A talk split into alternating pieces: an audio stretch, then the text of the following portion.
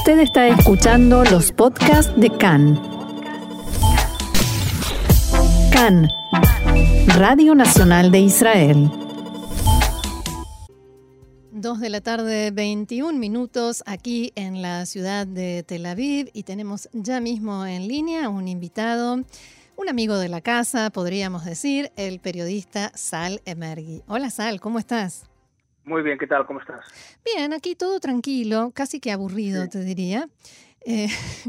no, ojalá. Em, vamos a tratar de entender un poco, mm, después de toda esta información que hemos dado sobre los aspectos de seguridad y los debates en,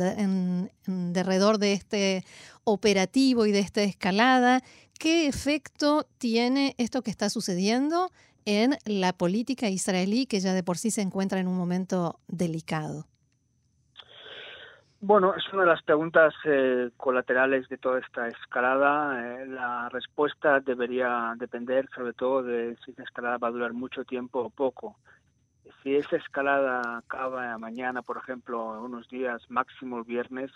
pues seguramente no influirá demasiado o mucho, pero si, por ejemplo, esto se convierte en una guerra, es decir, si, por ejemplo, imagínate que, que jamás interviene eh, hay más cohetes, Israel hace más ataques aéreos, más bombardeos, pues evidentemente esto se convierte en una guerra y en ese, sentido, teniendo en cuenta que a Gantz le quedan eh, siete días para formar gobierno, eh, no, no tendrá éxito y lo más seguro es que sí que tendrá, diríamos, podrá aceptar o debido a circunstancias un acuerdo un acuerdo de coalición con el con el primer ministro Netanyahu, un gobierno de Likud y azul y blanco. Lo que ya se lo que ya todo el mundo dice es que evidentemente esta escalada, aunque, aunque acabe mañana o hoy, que no creo, pero bueno, esta escalada lo que puede ya hacer es eh, difuminar completamente las posibilidades de un gobierno minoritario de Gantz con el bloque árabe, porque evidentemente con estos ataques eh, diputados árabes han criticado duramente la, la, actuación militar, el Likud lo ha aprovechado para decir que son los aliados de Gantz y por tanto en el Partido Azul y Blanco les costaría mucho más pactar ahora mismo con los diputados árabes para que les apoyen un gobierno minoritario.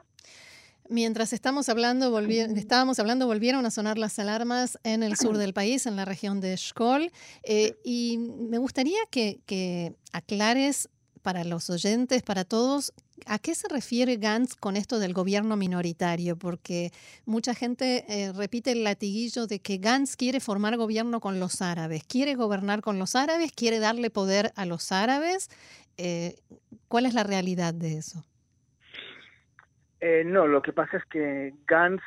si no consigue su objetivo, que es un gobierno de unidad con Likud, sin Netanyahu como primero en la rotación del gobierno, lo que Gantz como último extremo, última medida, último recurso sería un gobierno con el Partido Laborista, con el Partido de Meretz también y con el apoyo de Lieberman y con el apoyo de los eh, de al menos 10 de los 13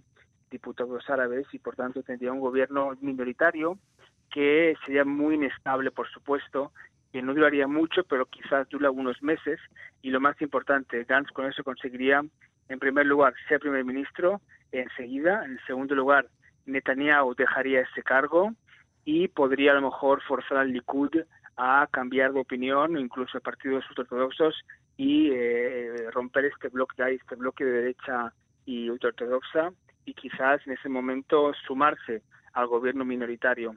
Pero como, como decía antes, eh, la opción antes de la guerra o de la escalada era eh, bastante reducida y si la, esta escalada continúa, evidentemente no hay ningún tipo de no hay ningún tipo de opción posible.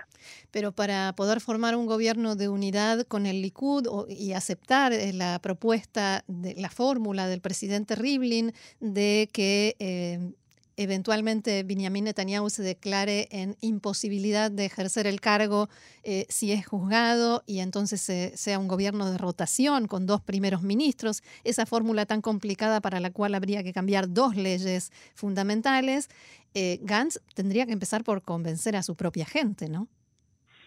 Sí, bueno, Gantz sabe evidentemente que es una que, se rompe una, una promesa electoral. La gran pregunta para Gantz es eh, independientemente de lo que pasa ahora mismo con el tema de Gaza, es si él está dispuesto a arriesgarse a, que haya elecciones otra vez,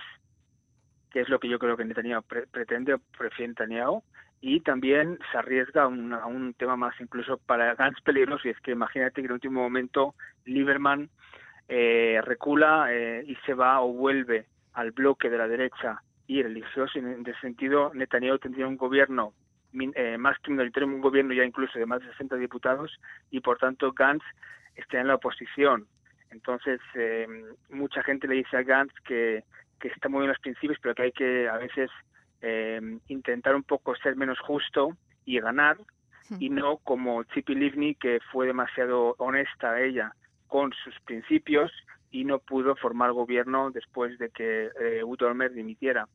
Entonces, eh, es evidente que, como dicen Lapid, sobre todo Lapid, pero también Yalón y Ashkenazi, Ashkenazi menos, pero todo Lapid y Yalón no aceptan, o no, de momento no aceptan un gobierno con Netanyahu de primer ministro, teniendo en cuenta que de aquí a unas semanas a lo mejor el fiscal general anunciará la imputación ya segura y por tanto evidentemente ver un primer un gobierno bajo eh, el primer ministro Netanyahu con una imputación de soborno por ejemplo no concuerda mucho con las políticas que ellos que Pazuello y Blanco había pedido claro que eh, sobre las cuales basaron toda la campaña electoral no que e, ese fue, ese fue el mensaje principal. No, no entraremos a un gobierno con un primer ministro enjuiciado eh, por delitos de corrupción. ¿En qué lo convierte eso a Gantz? Claro, pero si por ejemplo Netanyahu se desprende de alguna parte de su bloque derechista y acepta este, esta propuesta de Rivlin, que en teoría eh, le dejaría, es decir, si hay una imputación, por Netanyahu sería primer ministro, digamos, seguiría como primer ministro en, en Balfour a lo mejor, pero quien manda verdaderamente sería Gantz. Em, es evidente que es una, tiene que tomar una decisión importante Gantz. Yo creo que, que en primer lugar hay que esperar qué pasa con el tema de la yihad islámica, porque eso va a ser muy importante. Yo considero que si, hmm. si hay, si esto va en aumento seguro que habrá un gobierno de unidad. Uh, tuviste ayer a Gantz que se reunió con, se reunió con Netanyahu. Su discurso es muy parecido. Es decir, se nota mucho que Gantz eh, se muere de ganas de estar en el gobierno, no quiere estar en la oposición. Él, él, no fue, él no dejó, diríamos, su vida tranquila de civil para estar en el Parlamento como un diputado más. Él quiere ser ministro pero claro, eh, un ministro depende, depende de qué tipo de agenda. Con la agenda de los eh, del partido de Bennett o el partido de Rafi Pérez no concuerda mucho con la agenda suya en algunos aspectos. Pero bueno, habrá que ver porque también la otra clave la tiene Netanyahu y Netanyahu, como tú sabes, en este tipo de cosas tiene menos remordimientos al cumplir o incumplir promesas o diríamos hacer gestos o maniobras políticas que él sabe que no tienen muy buena imagen pero como como se, acostumbra a decir Netanyahu, lo importante es el objetivo y no los medios. No, incluso a nivel judicial, porque, por ejemplo, si él se compromete a declararse imposibilitado a partir del momento como se manejó una de las posibilidades de la etapa probatoria del juicio, puede hacer